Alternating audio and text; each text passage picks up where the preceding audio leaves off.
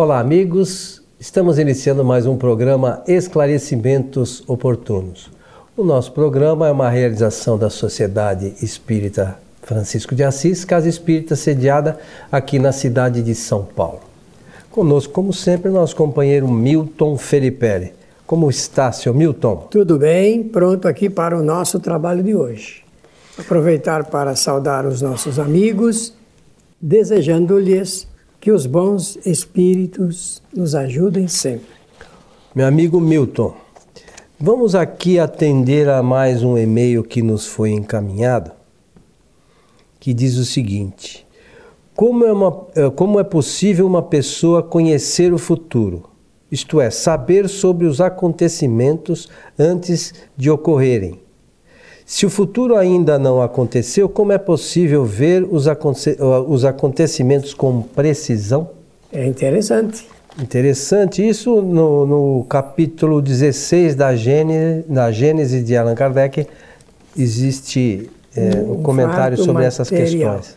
Pois então, é, o Espiritismo examina essa questão, não é? Kardec vai fazer essa exposição ligada aos fenômenos que ocorrem então, eh, vamos eh, tomar o, o, cuidado apenas de não precipitar o, o, conhecimento, porque nós precisamos ir paulatinamente. A pessoa, para saber disso, precisa ter uma antecedência de informações e também estudar um pouco mais a doutrina para mecanicamente entender o que Kardec coloca lá nessa exposição. É capítulo 16? Isso, de A Gênese. Do livro A Gênese.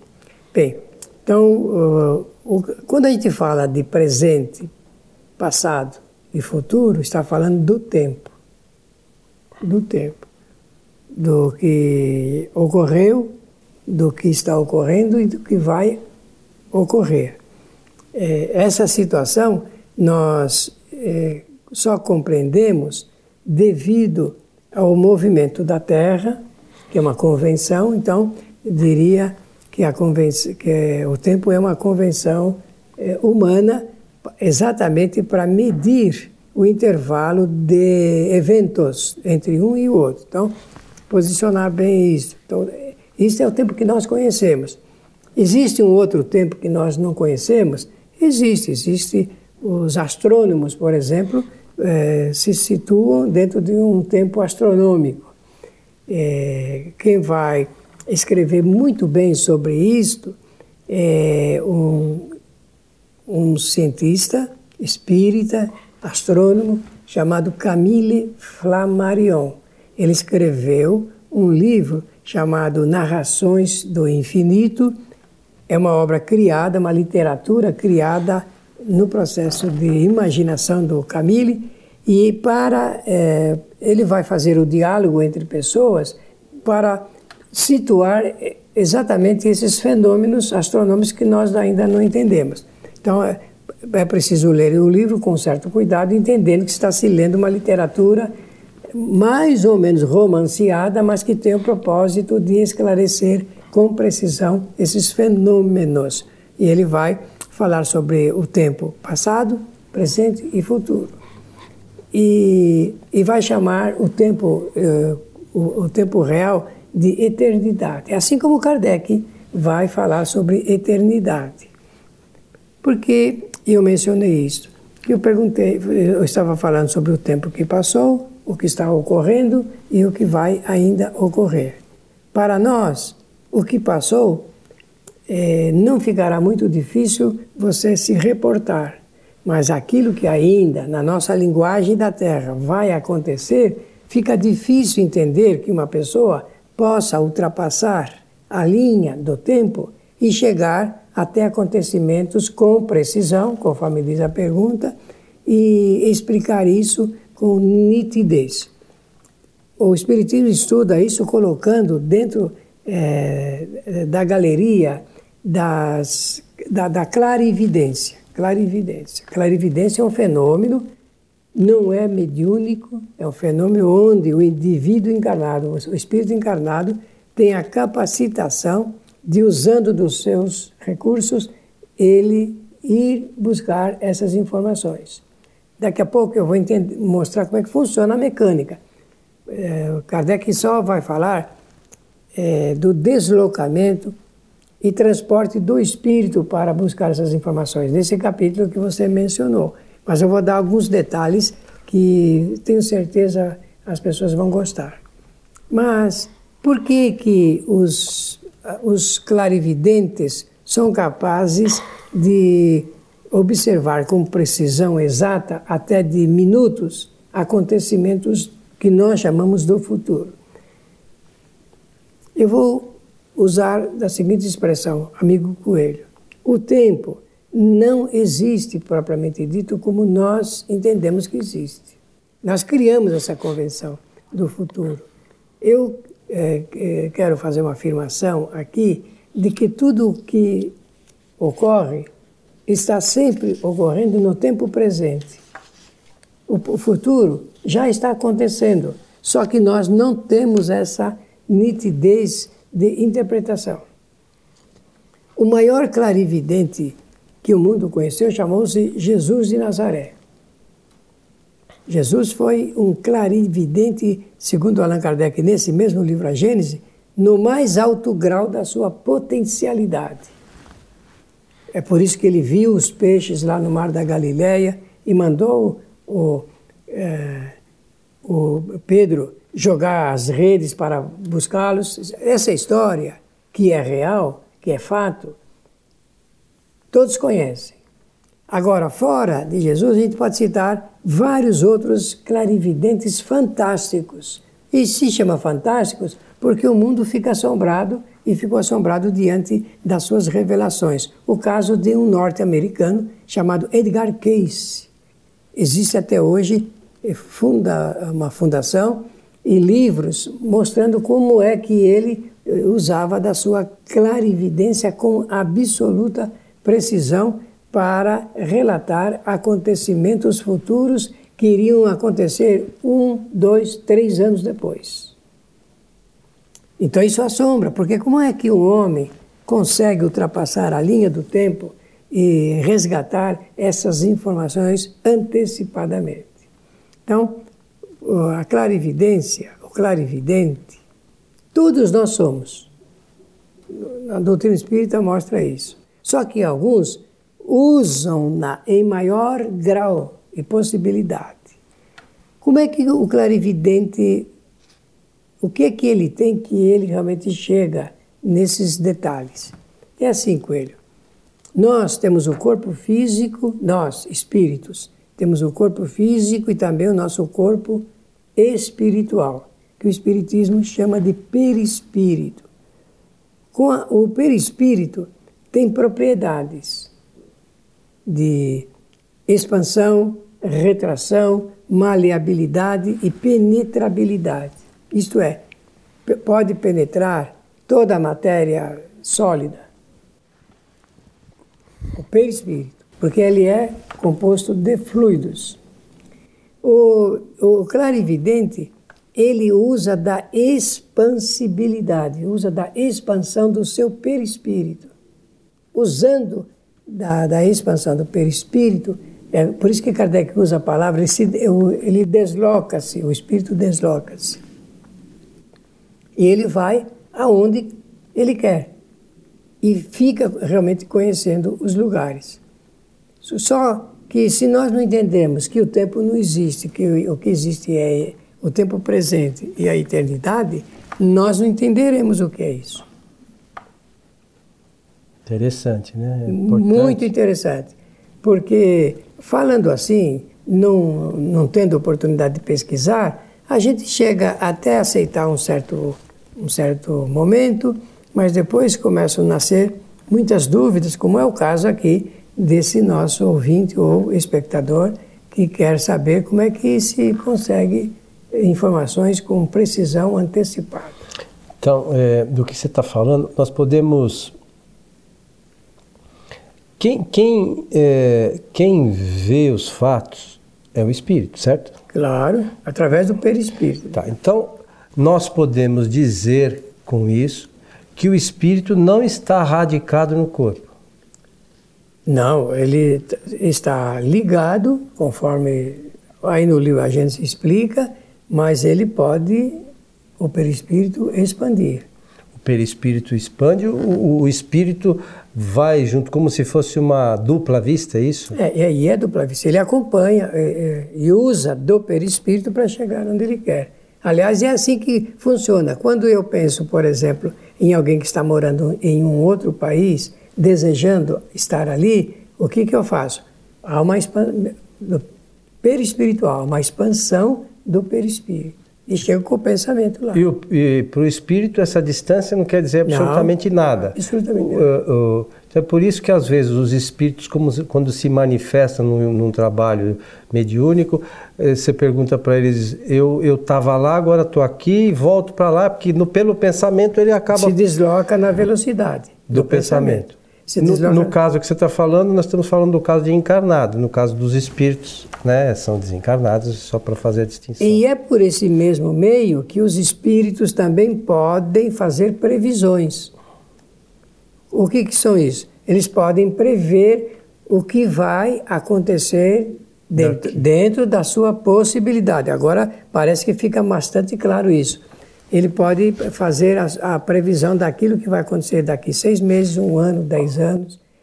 O que, para criar uma imagem figurada, Kardec vai lembrar nesse capítulo 16 um homem que está sobre uma montanha. E, e de cima da montanha ele vê todos os lados. Ele está vendo quem vem vindo de lá para cá, daqui para cá. Ele até cria uma uma figura aí, se não me engano, de se um homem estiver lá embaixo, ali, um, digamos, um assaltante. Ele pega um, um exemplo bem ruim, né? É um assaltante ali, querendo aguardar quem vai passar por ali para assaltá-lo. O homem lá de cima está vendo o assaltante e também está vendo quem vai no caminho em sua direção.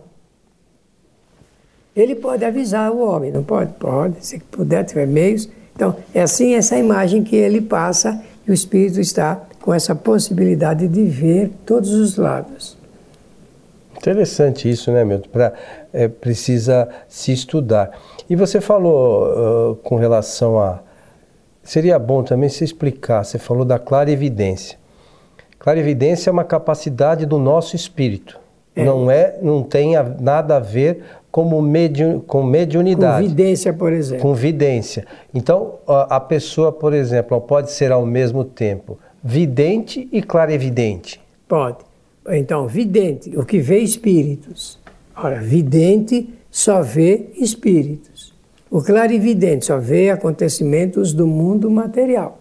Então, eu presenciei, há muitos anos atrás, um fenômeno em que o médium numa reunião, numa sessão que não era sessão espírita, foi na qualidade de pesquisador, e um médium não espírita, ele estava vendo uma pessoa ser cirurgiada em um hospital. O que, que ele via? Ele via toda a sala de cirurgia, todos os médicos que ele descreveu com absoluta precisão, e é, o, o enfermo que estava ali para ser cirurgiado, como que eles estavam procedendo e viu, fora disso, como clarividente. Ele era médium e clarividente. E viu na qualidade de vidente um, os espíritos que estavam ajudando os médicos que estavam fazendo a cirurgia. Então, esse, que nem você disse, ele era clarividente, mas também médium. E, e a pessoa, no caso da clara evidência, é, isso está ao gosto dela, ela querendo fazer isso, querendo ter essas visões, ela consegue por si só? Olha, existem alguns clarividentes e até modernos que entram nesse processo de transe é, de clarividência é, porque desejam. Por quê? Porque isso é uma capacidade do ser encarnado. Então, nada mais certo e justo de ele querer. Agora, existem muitos que entram sem querer, entram em transe uhum. e, e, e, nesse momento, então, eles revelam que estão observando. Então, o clarividente vê acontecimentos do mundo material. material. Mundo material. É, já existe, o mundo está lotado de modelos, de exemplos de documentos e depoimentos a respeito disso. O que é necessário é fazer uma distinção exata do que é uma coisa e do que é outra também. É, existe uma outra, talvez, não sei se possibilidade, mas eu gostaria que você falasse, é, por exemplo, na questão relacionada ao sono. Por vezes, o espírito pode ver fatos ou ter algumas Revelações. revelações durante o sono. O problema todo é que a gente nunca se lembra de tudo, ou se lembra de parte, né? Mas eu, por exemplo, não me lembro de absolutamente nada. E, e, a, e o nosso espírito mantém relação o tempo todo no mundo dos espíritos, não é isso? O tempo todo. Então, esses fenômenos acontecem com via ordinária é, conosco, pelo mesmo processo, não, não muda nada. É o perispírito, o espírito, usando do perispírito, ele dá essa expansão e vai aos lugares que ele pretende. pretende. Então, mostrar que, em primeiro lugar, os, durante o estado de sono, espíritos podem avisá-lo, preveni-lo. Então, nesse caso, não é uma expansão do seu perispírito, é, são sonos reveladores, né?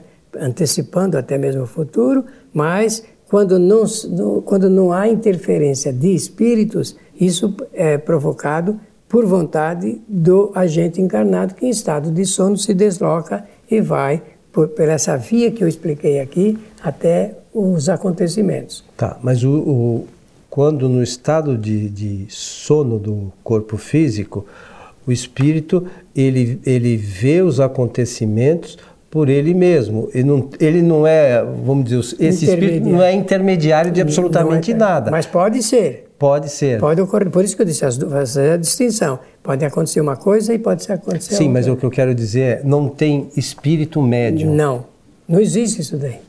Não, é porque é, é, é bom para a gente esclarecer, porque às vezes as claro. pessoas, ah, no mundo, no mundo, no estado de erraticidade, o espírito recebeu informação de outro espírito, mas isso não é, não é mediunidade, é pelo pensamento, um espírito fala Se desloca, com outro. Isso mesmo, ele, ele conversa é, com outro espírito, mas é através da linguagem do pensamento.